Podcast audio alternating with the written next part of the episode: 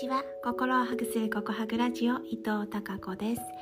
今日もお聞きいただきありがとうございます。うーん何のお話しようかな。今日はですねあまずは応援していたロッテマリーンズが、えー、マジック3だったんですけど今日負けちゃったので優勝がなくなっちゃいました。残念、うん、秋田出身隣の町出身のオリックスの中島監督の、うんと、チームが優勝ということになりました。おめでとうございます。残念なんですけどまたまだ、えー、残り試合は2試合あるし、えー、クライマックスシリーズ CS も頑張ってほしいなと思っています、まあ、それでもねあのおかげさまで同じ、え、共通の話題があって息子と盛り上がった LINE で盛り上がったりすることができた今シーズンだったので、えー、ありがたいなと思っています。うーんなんかねちょっとその敗戦の気持ちがまだ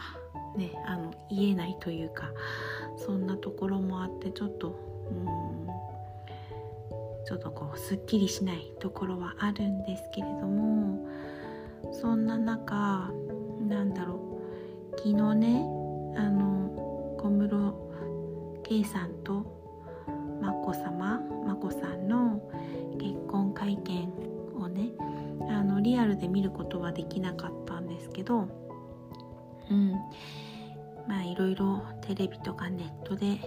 放送されたり出ているものを見てなんだかなすっきりしないなと思っていたんですよ。そしたらねなんか昨日かなそのニュース夕方のニュースであのコメントをした、うん、某有名なアナウンサーがいるんですけど優しい言葉をね、え、いつものようにすごい気遣いのある優しい言葉を言ったそうなんですけどまあそれに対してもそのヤフーのコメントヤフコメがひどい書き込みようでそれをちらっと見てるだけでもなんかこう心が痛い。うーん切ないコメントひどすぎるコメントがたくさんあってなんだかなって思ってやるせないなって思っていたんですよ。そしたらその中の一個がそうそうそうそうってすっごい納得のいくものだったので